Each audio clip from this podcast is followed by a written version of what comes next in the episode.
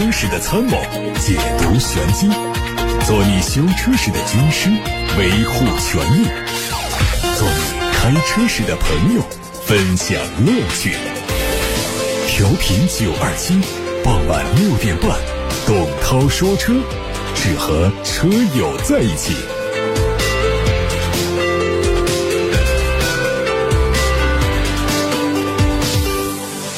欢迎听董涛说车节目直播，先关注汽车资讯，稍后回答大家的选车用车提问。提问的通道有两个，一是热线电话八六八六六六六六，二是董涛说车微信公众号的首页留言区看新闻。近期负面消息很多的威马汽车啊，又新增了诉前财产保全裁定书。被公开。根据文书显示，有多家公司请求法院查封冻结威马新能源汽车销售上海有限公司总共价值一点三亿元的财产。法院认定申请符合法律规定，裁定执行。这对于目前的威马汽车来说，无疑是雪上加霜。二零二二年六月一号，威马汽车向港交所递交。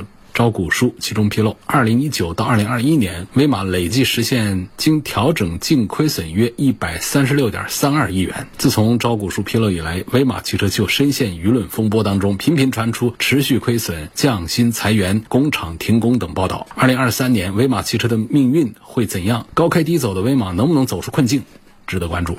日前，特斯拉发布了2022年全球生产及交付报告。2022年，特斯拉全球总交付量131万辆，相比2021年增长了40%，生产137万辆，同比增长约47%。其中第四季度生产了43.97万辆，交付了40.53万辆，创下新的交付记录。Model 3、Model Y 在2022年总共生产了129.84万辆，总共交付了124.71万辆，仍然是特斯拉突破销量的主力车型。而就在同一天，韩国。国反垄断监管机构表示，将对特斯拉处以约合人民币一千五百四十九万元的罚款。原因是这家公司在官网上夸大了特斯拉汽车的单次充电续航里程和汽油车相比的燃油成本效益超级充电站的性能。其中，特斯拉汽车在寒冷天气下的行驶里程比网上广告的数据缩水了百分之五十点五。在过去的一年里，东风本田引进了第四代 iMMD 混动系统和 Honda 360安全超感系统这两大技术，还向市场上投放了 eNS One 全新一代 CRV、第十一代思域 eHEV、全新 XRV 等七款新车。CRV 2022年的销量超过二十一万辆，思域超过十四万辆，XRV 超过了十万辆。品牌层面，东风本田表示将围绕电动化品牌 eN 和 eHEV 以及 ePHEV 强。电智混持续推进电动化品牌的战略布局，旗下的全新自主品牌将在今年之内发布。产品层面将继续推出 eNS 系列和 PHEV 产品，电动化的产品占比将会在二零二五年左右达到百分之五十以上。新款别克 GL 八正式上市了，其中 ES 陆尊推了七款车。它的售价是从三十一万七千九到四十一万七千九。新款的 GL 八艾维亚推了三款配置，售价区间是四十六万三千九到五十三万三千九。因为是年度改款，所以只针对一些配置和车身配色做了升级。ES 陆尊新增了水星银这样一个颜色。另外呢，艾维亚是六座、七座版提供了专属的秋山红，四座版提供了专属的帝王蓝。另外呢，全系标配了之前作为选装的香氛系统。动力继续用 2.0T 发动机加四十八伏轻混配九速。速手自一体变速器，新款的奔驰 GLB 的冬季测试谍照在网上流传，实车有望在年内发布。国产版本可能也会同步迎来改款。测试车主要针对车头车尾做了重点伪装，前进气格栅的轮廓变得更加圆润，大灯组的造型相比现款略微要扁平一点。车尾能够看到全新的双 LED 光带式尾灯，保留了双边两出的排气。内饰方面，外媒认为会继续采用现在的贯穿式双联屏，MBUX 系统会迎来升级，动力还是。会用 1.3T 和 2.0T 发动机，但是也有可能加进48伏轻混来提升一些燃油经济性。在刚刚过去的十二月份，比亚迪拿下了23.46万辆的销量，2022年全年的累计销量很恐怖的超过了186万辆，同比增长了155%，创下了中国品牌有史以来最好的成绩。旗下的海洋网系列在成立之后的一年多时间，踏准了比亚迪一路高歌猛进的增长曲线，而多款产品都是销量飘红的。那么在年终收官的广州车展上的比亚迪汽车海洋网销售事业部总经理透露了2023年的新车规划。海洋生物系列将会推一款名为海鸥的微型电动车，军舰系列将会推一款搭载 DMI 技术的中型轿车，年底还会发布一款全新的电动皮卡。另外，海洋网还会推改款车型，包括刚刚上市的2023款海豚以及宋 Plus E2 的改款。销量一直非常不错的日产轩逸呢，将在今年上半年迎来中期改款。从申报图上看，外观继承了大量来自于新款天籁的设计和最新的品牌 logo，前格栅看起来更加的立体。燃油版和 ePower 版在格栅内部的设计上做了一些区分，燃油版是横置镀铬装饰条，而 ePower 版用的是短横条幅的阵列布局。而在油耗方面呢，还是新款轩逸的一大优势。燃油版继续用1.6升的发动机，ePower 版用的是1.2升的自然吸气发动机作为增程器，电池是三元锂。疑似未来全新 ES 六的路试照片也在网上流传，它可能会基于未来的第二代技术平台来打造，最快在今年的上半年推出。目前曝光的谍照只是车尾的照片，能够看到整体延续了现在的尾部轮廓，而尾灯组细节跟之前。公布的 EC7、ES8 类似，都是贯穿的设计。再来关注小鹏汽车全新 SUV，新车的内部代号叫做 F30，正式亮相之后可能会被命名叫 G5 或 G7。在2022年的第三季度电话会议上，小鹏汽车 CEO 何小鹏表示，2023年将发布三款新车，其中应该就包括了这款全新的 SUV。路试车披着厚重的伪装，头灯的样式和 G9 相似，轿跑风格的车身突出运动感，尾部造型很圆润。有消息说这个。车会基于 F 平台打造，车长应该在四米七左右。在二零二三 CES 消费电子展上，大众 ID.7 量产版正式迎来首发亮相。这个车可以看作是帕萨特的电动继任者，有望在今年下半年率先在中国上市，将会由一汽大众和上汽大众共同引入。虽然新车被炫彩的贴纸覆盖，还是能够预判车头应该会用贯穿式的大灯，中间是可以发光的 logo。车尾整体造型比较饱满，目前还不能确定尾门是否是一体的造型设计。宝马集团在二零二三国际消费类电子产品展览会上带来了 BMW i 数字情感交互概念车第一的全球首发，展示它对未来车内和车外数字体验的愿景，并展望即将于二零二五年面世的宝马新世代车型 BMW i 数字情感交互概念车第一在人与汽车之间建立更加强大的联系。未来的车内数字化功能将会远远超出我们今天所熟悉的语音控制和驾驶辅助系统。今天，福特中国正式宣布。超性能越野皮卡全新一代福特 F 幺五零猛禽正式开启新一轮的订购，新车将继续以官方直销的模式进行销售，官方的售价是人民币七十二万零八百，意向客户可以在福特皮卡。也奢营微信小程序进行订购，定金是人民币两万元。全新一代福特 F 幺五零猛禽提供了无畏橙、硬核黑、极致白、探秘银、激情蓝和澎湃灰六种可选车身颜色，进一步丰富了客户的个性化选择。各位刚才听到的是汽车资讯部分。有位姓郭的朋友给我留言说，宝丰路高架桥汉阳往汉口方向，在解放大道到青年路泛湖这之间呢，有两个下桥的预留匝道一直是封闭的，没开通。每天下班的高峰时间呢，这个下高架桥就非常的痛苦。希望栏目组能关注一下，期待早日开通这两个匝道。说这个我有印象，并且有同感，我赞成啊。但是呢，因为我每次打那个匝道那儿过的时候啊，我不知道那个匝道底下是不是路没修好。如果路没修好，那开通它。干啥？如果路都修好了，匝道不开通的话，那就要找一下到底是什么原因。那我们在节目里跟大家解释一下。所以这个消息呢，我会发给交通口的跑线的记者，让他们去打探一下到底咋回事。感谢郭先生在节目当中跟大家分享发布这样的一些信息消息。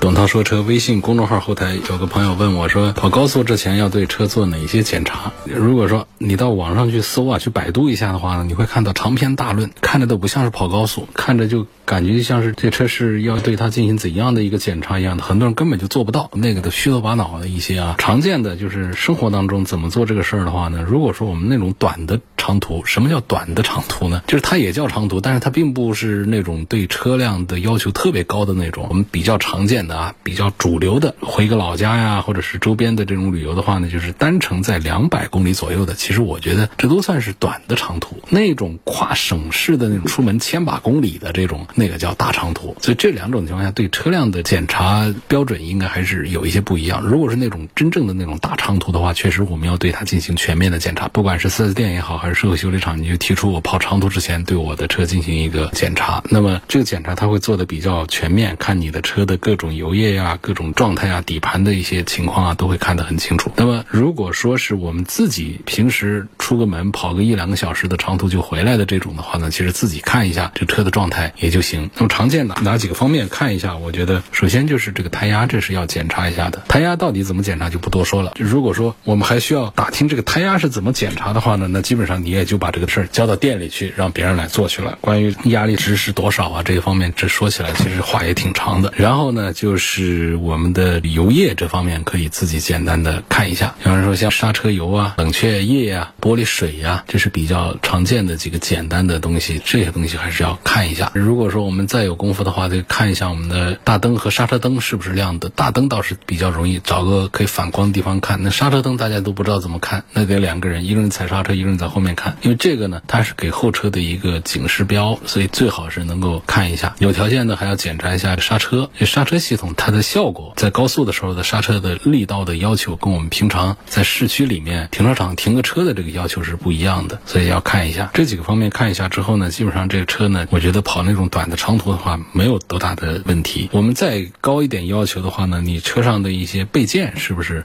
也得看一下？比方说三角牌有没有，牵引顶有没有，备胎气压怎么样，换胎工具知道在哪儿。但这个对于多数人来说，其实也没有多大个意义了。三角牌可能是需要，但是三角牌好多人呢，他都不知道怎么用，就放在车尾巴后面放地上，这个是没用的。要放得是一百米开外，甚至是严格要求是一百五十米开外。那如果是在高速公路的这种直道上啊，这样的一些弯道上啊，雨雾天气的话呢，我们车坏了的话呢，靠在边上，除了打开双闪之外，一定要记得就是尽量远的放三角牌。但是这些呢，其实特别的重要，但是好多人呢在做的时时候呢，做的并不好。我觉得三角牌。还有我们车上颜色比较鲜艳的什么桶啊，什么这样的那种东西，它其实都可以起到一个警示的作用。所以，就如果是在路上出现一些事故，包括车辆的一些故障，需要在高速公路上来停车的话，一定要注意这个东西是需要的。至于说换胎这些事儿呢，我觉得百分之九十的人都不会选择自己在高速公路上换胎，一个是不会换，二个是也懒得脏这个手，可能通过求助啊这方面也可以解决这些问题啊，什么买保险啊或者什么都会有这样的一些。服务嘛，包括有些四 S 店也都提供这样的服务，无非是花点钱的一些问题。所以我还是提倡大家在高速公路上最好是不要自己换轮胎，因为绝大多数人就想象中知道怎么换，其实也没有这样的经验。一个就是没有换的经验，第二个就是没有在高速公路上停车操作的这样一些安全经验。我建议就是不要做这样的一些事情啊，就是你知道怎么换的，最好也是不要轻易的自己来搞这个动作。那么如果在高速公路上出现一些事故、出现一些故障的话呢，就是停车之后人离开车、离开路面到更安全的。地带避让一下，然后来做求助，我觉得这是更加靠谱的选择。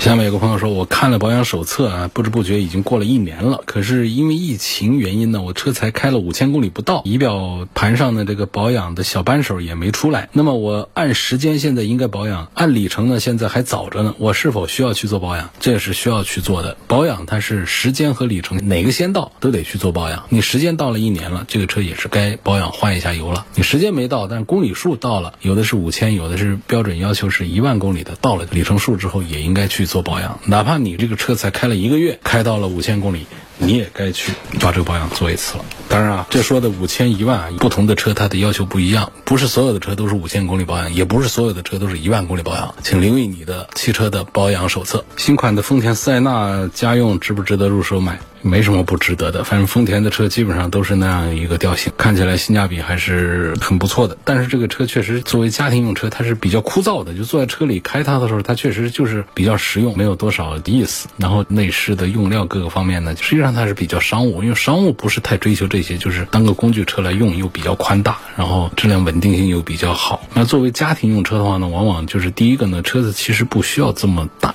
你像那个本田系的，他们为什么做的小一些？就是家里先生太太换着开一下，小巧一点，其实这样换手都会比较方便。包括停车那种五米以内的也都方便一些，因为第三排其实用的是比较少的，我们倒是不需要说那么大的空间。作为一家三口的这种小家庭用车的话，实际上有这么一个 MPV 的这种架势就可以，第二排的空间和舒适度得到保障就可以。但是像这个塞纳和包括 GL 八这样的，他们其实是把三排的空间、把商务的这些需求全都把它考虑的比较全面。对我们家庭来说的话，这样将近五米二的一个车长的话，实际上是会带来更多的不方便。那么在实际在用车的时候，也会感觉就是它是比较枯燥，就没有多大的那种情趣或者说那种居家感呐这样的一些印象。所以作为这个家庭购车选择塞纳的话呢，我的推荐指数甚至还不如 GL 八，因为 GL 八它确实是它在车内的这个氛围方面呢，虽然说不像本田的做的那么的精致化，其实也是比较追求那种家居的那种氛围感的，做的都还是比较棒的。而且 GL 八呢也不停的也是在推陈出新，在这个内外做一些改造。我会推荐 GL 八还多过于这个塞纳多一点。但是从家庭这个 MPV 的这个角度的话呢，我还是赞成像这个本田这样的小一点的产品，我觉得可以更多的关注一下。问比亚迪海豹这个车怎么样？嗯，我觉得比汉更值得买一些。秦呐、宋啊、汉呐这样的，那是比亚迪的王朝系列。那个海豹它是全新的海洋系列，这个设计还有平台这各个方面它都不一样。这种运动感、这种姿态感，我觉得都是让人挺满意的。相对于汉来说，应该是更耐看一些。然后车子稍小一点，那作为这个纯电动车呢，作为一个后驱车呢，驾驶的感受呢也比汉要更好一些。所以它也是比较热的一个产品。它在续航方面的表现呢，投入并不是太大的成本，五百多公里到六百多公里到七百多公里也都有，都还不错。包括它的这个四驱性能版啊，有三秒多钟的提速，就是你要那种续航长一点的、舒适性好一点的也可以；你要那种比较猛烈的、续航短一点的这种，它也可以给到你。所以它很扎实，这个产品的实力都很扎实。在中型纯电动轿车的领域的话，我认为二十万出头的比亚迪的海豹还是值得推荐的。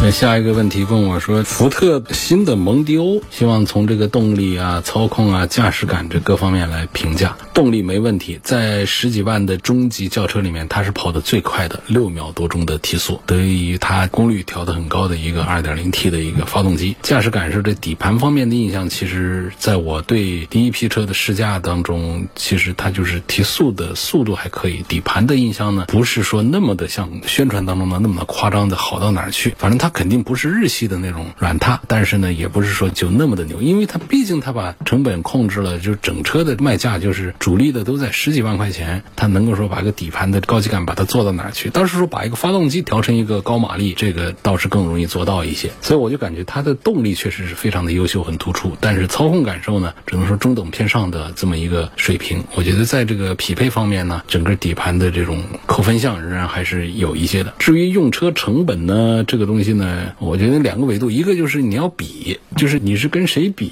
在美系车里面，它就这样，它跟那个日系的，比方说我们拿着一个大家印象比较多的这样的参照物，比方说丰田的凯美瑞、日产的天籁、雅阁，你跟他们来做一番对比，这是一种。第二个呢，就是关于这个用车成本呢，它得是多维度的，包括了它的燃油的消耗成本，包括了它的保养维修，也包括了像这个保险呐，这各方面的一些费用的开支，应该把它们这些合到一块儿，并且呢，还要第三个。点呢，我觉得就是它还不能简简单单的来看说这一年是多少，可能还得看是这几年，或者说这六万公里下来总共这样的费用是多少。所以比较一个车的用车成本，它是一个很体系化的一个工程。那这工程量挺大的啊！你让我几句话说，我说这蒙迪欧的用车成本挺高挺低的，这简单讲，它不是太负责任。因为有一些车呢，比如像奔驰的什么 GLC 啊、什么 C 级啊，这些就明显的它的零整比在那儿，它的保养的单价在那儿，零部件的费用在那儿，所以我直接一口告诉你说它贵。我说宝马的便宜，这简单粗暴的这种说法，它也立得住。但是你到了这种非豪华的这种终端品牌，没有跟谁比，你直接说它的成本高和低的话，它其实它是不大负责任的这么一个。如果我我们要简单讲的话呢，就是福特蒙迪欧一年的养车成本大概在个两万块钱出头，平均下来一个月呢应该是不超过两千块钱，在 B 级车当中算是一个比较省钱的一个水平。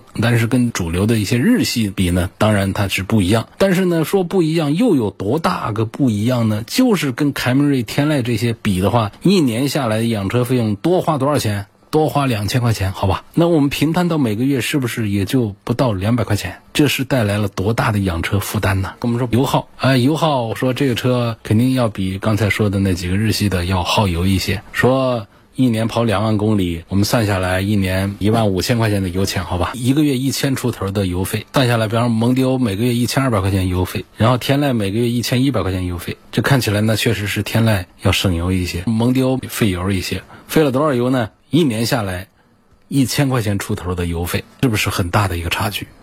一年跑两万公里来说的话，说凯美瑞、天籁比蒙迪欧省一千多块钱，蒙迪欧就多花了一千多块钱，多花了一千多块钱。它本身发动机，你不能说都二点零排量，它怎么就油耗高一些？人家那是二点零 T，人家那提速是六点五秒，这能比啊？它动力更强大了呀。所以这一年下来，千把块钱的一个油费的差异，对于蒙丢的车主是一个难以承受的一个数字嘛？我觉得就不是。所以我觉得用车成本的这种比较啊，其实也意义就不大了吧。